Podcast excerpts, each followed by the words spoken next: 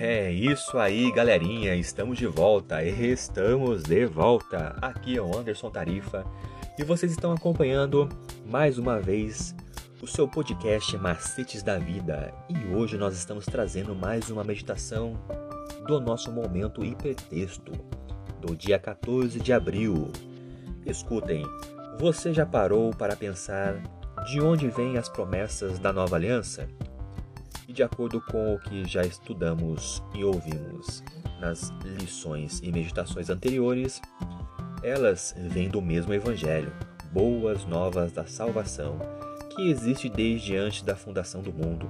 Se é assim, porque tanta gente boa ainda crê que a melhor parte das promessas divinas só acontecem a partir da cruz de Cristo.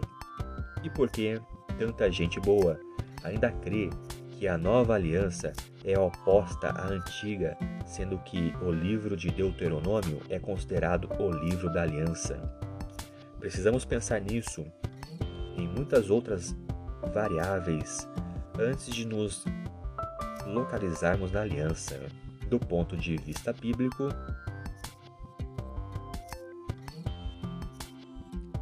nós não rejeitamos a antiga aliança mas do ponto de vista prático, cristão, pode ser que sejamos tão equivocados quanto outros bons, bons cristãos de outras denominações. O estamos debaixo da graça porque o véu rasgou pode ser traduzido em nós, nossos dias por um isso não tem nada a ver. E com base nesse pensamento, nós vamos refletir um pouco qual é a relação é, da nossa vida. Deus nos fez tanto para a promessa de substituir o coração de pedra por um de carne, quanto ou de colocar sua lei em nosso coração?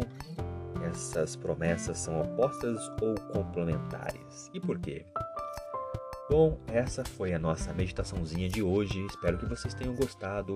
Continue acompanhando o nosso canal podcast Macetes da Vida. Eu sou o Anderson Tarifa e espero vocês até a próxima. Valeu!